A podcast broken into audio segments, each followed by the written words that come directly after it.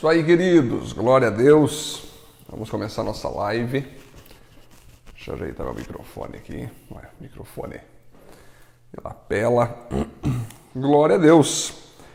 Vamos esperar o nosso povo chegar. Aos poucos o nosso povo vai chegando aí.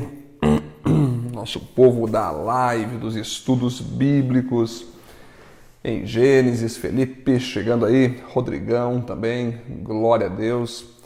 Isso aí, queridos, vamos chegando, vamos entrando. Glória a Deus.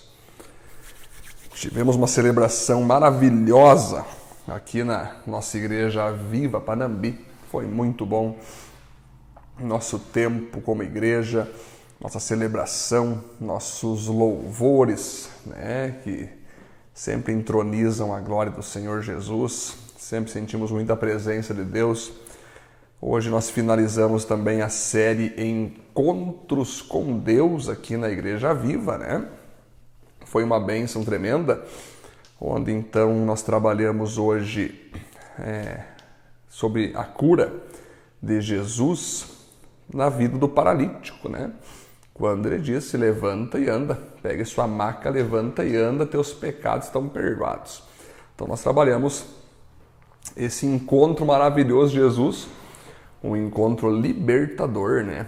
No qual Jesus deixou claro que antes aquele homem levantar da sua paralisia era necessário ser perdoado dos seus pecados, né?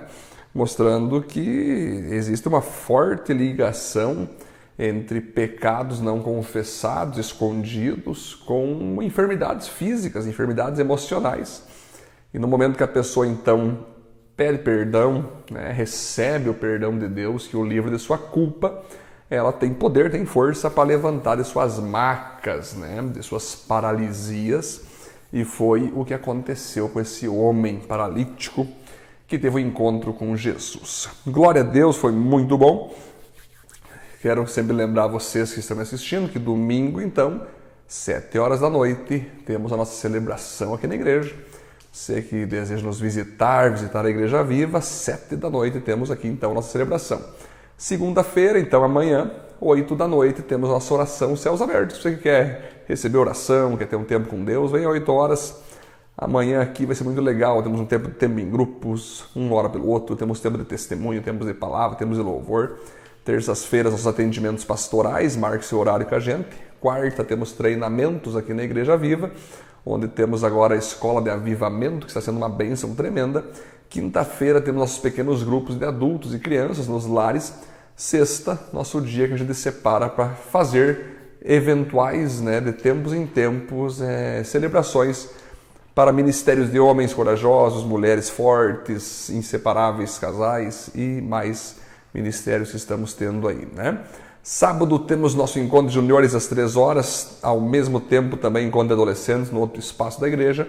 8 horas encontro de jovens aqui na Viva Panambi. Muito bem, e lembrando que todo domingo, você que tem filhos, você pode vir na celebração, que durante a palavra você pode conduzir teu filho, tua filha para as salinhas, onde temos professores e professoras capacitados para cuidar das tuas crianças, aqui na igreja.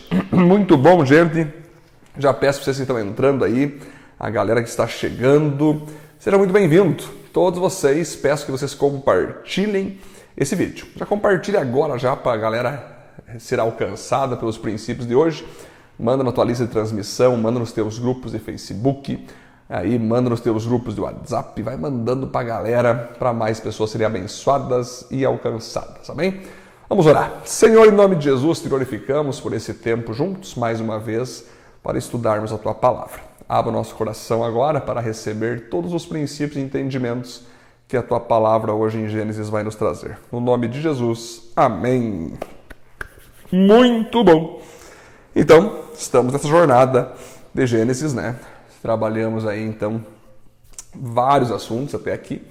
E nós estamos agora especificamente na história de Abraão com Sara, né?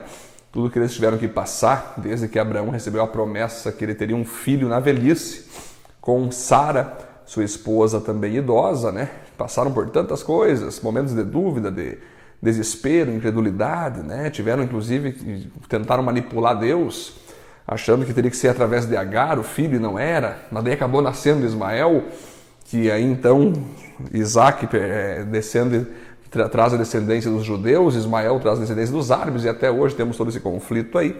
Foi passando o tempo então, agora Isaac já é crescido, Abraão se passa por uma prova, como nós vimos, por Deus, né, para que Abraão provasse a Deus que ele colocava Deus acima da promessa dele, que era Isaac. E isso ele também cria que Deus pudesse ressuscitar Isaac. E ele passa com nota 10 na prova, como nós trabalhamos aqui no último vídeo. E agora acontece que passa os anos, talvez Isaac está com 25, talvez Isaac está com 30 anos aí. Acontece então que Abraão vai ter que passar por um dos maiores lutos da sua vida, né? Que é o momento onde ele perde a sua esposa. A sua esposa Sara vai vir então a falecer, né? Trazendo um luto grandioso sobre Abraão. Você imagina, né? Todos esses anos Abraão e Sara juntos, vivendo a promessa, vivendo as batalhas, eles tendo Isaac ali, né? celebrando cada conquista do seu filho, cada conquista deles como família, mas eles já eram idosos, então chega o ponto que Sara é a primeira a ser levada por Deus, né? Então, como todos sabem, todos nós não somos eternos no físico, né? Vai ter um momento que o nosso físico não vai mais seguir adiante né? seja por velhice, seja por doença, seja por outro episódio, mas nós sabemos que todos nós é, iremos um dia partir da terra, iremos um dia deixar de existir aqui na terra, né? Nossa alma é eterna, tudo mais, né? Vamos passar pelo julgamento do Senhor para subirmos aos céus ou irmos para o inferno, né? Para quem, é, para quem não creu em Deus. Mas o que é certo sobre todos os seres humanos é a morte a maior certeza de todos os seres humanos é a morte. Mas maior certeza que a morte é a vida eterna. Você que tem Cristo Jesus no teu coração, pode ter certeza que você pode morrer no físico, mas depois o teu espírito e a tua alma seguirá por toda a eternidade no céu. Por isso que Jesus disse, né? Aquele que crê em mim, ainda que morra, viverá, né? Então, o que acontece, gente? Chega o um momento, então, na nossa vida. A vida tem dez a vida tem momentos lindos, maravilhosos, momentos prósperos, divertidos, mas tem momentos de dor. Todos nós, em algum momento, vamos passar por alguma doença, vamos ter um familiar doente, em algum momento vamos perder um ente querido, né? Vamos passar pela dor do luto. E aqui acontece então no Gênesis 23, queridos, que o título, inclusive, é A Morte e o Sepultamento de Sara. Mas olha que interessante o versículo 1, olha só, Sara viveu 127 anos. E o primeiro ponto que eu quero trabalhar com vocês então é: Deus deseja nos abençoar com saúde e vida longa. Olha que interessante, queridos. Sara então parte dessa terra com 127 anos, ou seja, ela viveu muito, ela viveu bem, ela foi assim abençoada por Deus mesmo. Tão abençoada por Deus que ela estava com uma idade que já não poderia ter nem prazer sexual mais e nem vigor para ter filho, e Deus deu para ela Isaac. Olha só, queridos. Além de ter dado Isaac para ela, ela teve o prazer de amamentá-lo, né? teve o prazer de cuidá-lo, teve o prazer de, de encaminhar Isaac para a vida adulta. Porque certamente na morte aqui da Sara, com 127 anos, Ali Isaac já tinha seus 25 a 30 ou talvez até mais de 30 anos. Já era um homem formado, já era um homem encaminhado. Então você veja que, que Deus foi muito bom com Sara. Ela pôde ser uma, uma esposa é, bênção na vida de Abraão, se bem que teve momentos de fraqueza que ela influenciou mal o seu marido, mas ela foi uma esposa de Deus para Abraão. Foi uma mãe poderosa ali para o seu filho Isaac. Foi uma serva de Deus. Então se, se percebe que Sara viveu muito bem. Deus deu saúde para ela. Deus deu vida longa para ela. E é assim, queridos, Deus deseja que você tenha saúde. Deus deseja que você esteja bem, que você esteja bem nos, nas três áreas da sua vida. A primeira área, a primeira área é a parte espiritual, que você esteja bem com Ele, leia a palavra, leia a Bíblia, ore, esteja em paz com Ele, né? venha para a igreja, esteja bem com Deus. Deus deseja que você esteja bem emocionalmente, que você não abrigue mágoas, falta de perdão, ódio no teu coração, que você tenha uma vida em paz, uma vida tranquila, uma vida com o coração puro, limpo. E Deus deseja sim que tanto você como eu tenhamos o físico bom, saudável. Deus se preocupa com seu cérebro, Deus quer que teu cérebro esteja oxigenando bem. Deus deseja que o seu coração esteja esteja em ordem, a parte sanguínea, teu sistema nervoso, teu sistema digestivo, sua vida, seu corpo esteja bem. Deus deseja que você viva muitos anos. É uma bênção de Deus, é um desejo de Deus que a gente venha aí a viver muitos anos, termos cabelos brancos e tudo mais. Claro, a não ser que Deus, na sua missão, no seu propósito para nossas vidas, queira nos levar antes, né? Que isso pode acontecer, Deus que define com qual ano, qual idade ele vai nos levar. Mas é certo que Deus deseja a tua saúde, Deus deseja a tua vida sendo uma vida tranquila, saudável, próspera, é, duradoura e longa, né? Então que você faça a sua parte para que Deus possa te ajudar. Para que Deus possa te ajudar nisso, você tem que fazer a tua parte. Deus deseja que você cuide da tua saúde. Deus deseja que você cuide com o que você come, com o que, o que você bebe. Deus deseja que você faça exercícios físicos, que você tenha algum tipo de exercício, não seja sedentário, não seja preguiçoso, não seja alguém que não se movimenta. Deus te deu um corpo, né, no qual ainda a Bíblia chama de templo do Espírito Santo. Ou seja, quem tem que cuidar então da tua alimentação, com o que, que você come, o que, que você bebe, como você descansa, né? tirar férias, descansar teu corpo, fazer exercícios físicos, é você.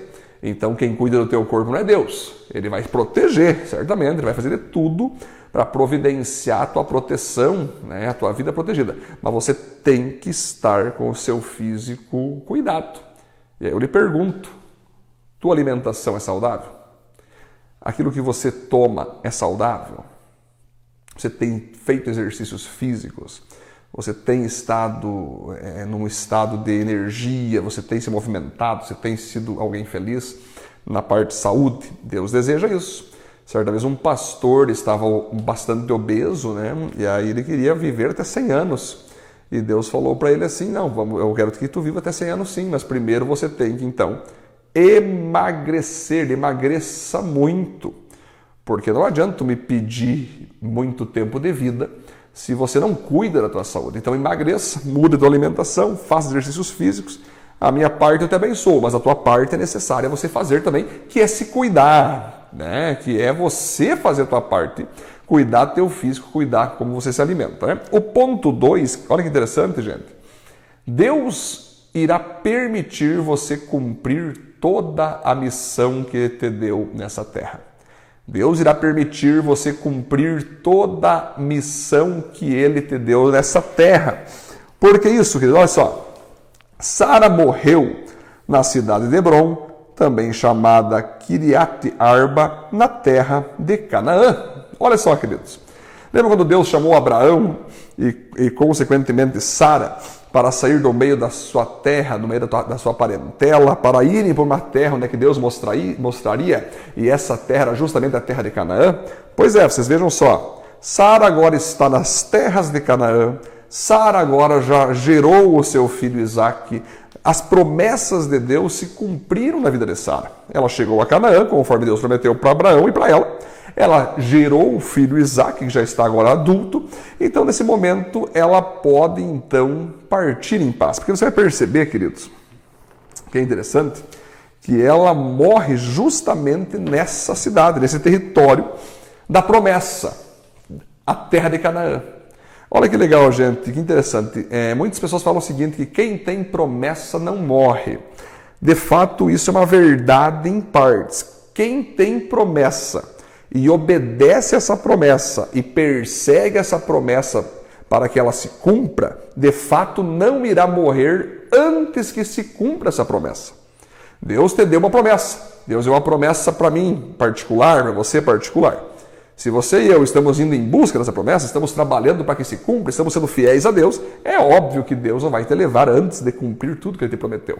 Agora, se a pessoa tem uma promessa né, e vive de qualquer jeito, vive os seus egoísmos, seus pecados afastados de Deus, Deus não pode cumprir que você viva até que a promessa se cumpra, porque você vai estar plantando pecado, plantando pecado, e quando colher pecado, até a morte vai vir sobre ti. Então a ideia é: quem tem promessa não morre se perseguir a promessa. Quem tem promessa não morre se obedecer a promessa. Então, sim, gente, olha como é que Deus é maravilhoso. Deus deseja te levar dessa terra somente depois que ele percebeu, que ele viu, que ele entendeu que a sua vida já completou todo o propósito das obras que ele deu para você, conforme Efésios diz, antes mesmo de você nascer. Antes mesmo da fundação do mundo, Efésios diz, o apóstolo Paulo fala que antes mesmo da fundação do mundo, Deus te deu obras para você fazer. Então Deus é maravilhoso, ele deseja isso, que você só venha ser levado depois que você completar toda a tua missão. E eu tenho certeza que certamente você tem muito trabalho pela frente para a glória de Deus. Amém, queridos? O ponto 3, que é interessante também, o luto deve ser vivido e não ignorado. O luto deve ser vivido e não ignorado. Olha que interessante, gente. Abraão chorou a sua morte. Olha só. Imagine, gente, Abraão ali. Talvez ele estava deitado ao lado de Sara Talvez foi assim, ou teve outro, outro, outro tipo de, de, de, circunstância, mas do nada ele levanta e vê ali Sara ao seu lado, morta. Não está mais respirando, seu coração não está mais batendo. Imagina o desespero de Abraão, queridos. Imagina o desespero de Abraão ao ver ali a sua companheira de anos, certamente de mais de 80 anos, junta com ele, a mãe do seu filho Isaac Aquela que o acompanhou por toda a vida, agora simplesmente ele percebe que ela morreu, né? terminou o tempo dela aqui. Certamente Abraão chora, certamente Abraão fica angustiado, né? E ele começa a viver o seu luto. Eu sempre digo, queridos, que nós não podemos ignorar nenhum tipo de emoção que vem sobre nossas vidas. Se nós estamos felizes, que vibremos. Se nós estamos tristes, que fiquemos tristes. Se nós estamos com raiva, que fiquemos com raiva. Se nós estamos apaixonados, que nos apaixonemos. Se nós estamos é, é, vibrantes, que vibremos. Mas tudo de modo equilibrado, tudo de modo tranquilo, confiando sempre em Deus, não se exaltando, não deixando as emoções nos dominarem. Então, sim, todos nós em algum momento vamos perder algum ente querido. Talvez alguém distante, mas do sangue, talvez alguém muito próximo. E quando nós perdermos essas pessoas que são próximas a nós, nós vamos entrar num processo chamado luto. O que é o luto? Acabei de perder uma pessoa aqui que eu amava, que convivia comigo, que dor horrível. Eu estou sentindo uma dor horrível e certamente quanto mais próxima essa pessoa era de você, mais demorado vai ser para você ter um consolo, um, um, um, você se confortar com aquilo, você poder viver a vida naturalmente. O luto, queridos, é semelhante a um machucado, uma ferida aberta que você tem que ir para o hospital, ir lá no hospital, eles vão limpar a ferida, vão fazer pontos, vai passar um tempo até cair os pontos, vai ficar aquela marca, ainda vai doer aquela marca, mas vai ter um tempo ali que vai cicatrizar essa marca e você vai bater nessa marca e não vai sentir mais dor. O processo do luto é exatamente isso. Quando você perder alguém, quando você perde um ente querido para a morte, é como se fosse aberta uma ferida em, no seu corpo. Uma, a alma fica machucada. E aí você no processo de luto, você vai chorar. No velório você vai ficar triste. Vai ser enterrado ali o corpo do teu ente querido, você vai ir para casa, você vai ficar triste. No outro dia você vai estar triste lembrando daquela pessoa. E isso, queridos, não importa se você é cristão ou não cristão. Ah, eu sou cristão, portanto eu não fico triste com a morte de ninguém. Não.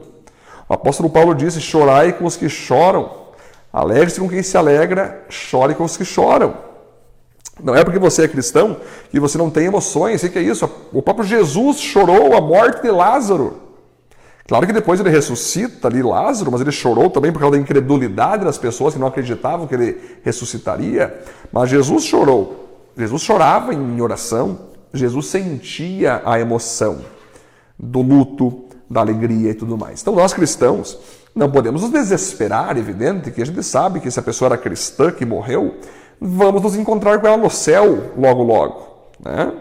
Mas nós sabemos que nós cristãos não precisamos ter desespero porque alguém morreu e fazer aquela, a, toda aquele, aquela confusão num velório, a volta, sabe aquelas coisas que acontecem em velório? Não. Nós somos cristãos, nós cremos em Deus, nós dependemos de Deus, nós dependemos do Espírito Santo, mas nós sabemos que é triste perder um ente querido. E Abraão chorou a morte. Abraão entrou nesse processo de luto. Certamente passou ali meses, talvez anos, até que finalmente cicatrizou a ferida, ele pôde lembrar agora sem dor. O processo de luto é então um processo onde a ferida causada pela morte do teu ente querido vai ser agora tá trancado, vai ser é, fechada por pontos, aonde o Espírito Santo mesmo vai fazer, vai fechar com pontos. Vai passar o tempo, essa ferida vai ser fechada e vai se tornar então uma cicatriz, aonde lá na frente você vai lembrar dessa pessoa sem dor. Mas é necessário passar o luto, é necessário, é necessário passar o processo, e foi o que Abraão fez. Ele passou o processo do luto.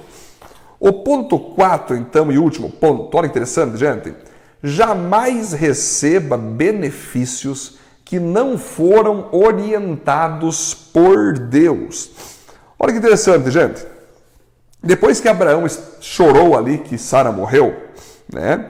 Ele saiu do lugar onde é estava o corpo dela e foi falar com os heteus. Ele disse: Eu sou um estrangeiro que mora no meio de vocês, portanto me vendam um pedaço de terra para que eu possa sepultar a minha mulher. Os heteus responderam: Escute, Senhor, o Senhor é para nós um chefe poderoso. Sepulte sua mulher na melhor sepultura que tivermos. Nenhum de nós se negará a dar-lhe a sua sepultura. Aí Abraão se levantou, se curvou diante dos heteus e disse: Se vocês querem que eu sepulte a minha mulher aqui, por favor, peça a Efron, filho de Zoar, que me venda a caverna de Macpela, que fica na divisa das suas terras eu pagarei o preço total e assim serei dono de uma sepultura nesse lugar. Efron estava sentado ali entre eles, no lugar de reunião, perto do portão da cidade.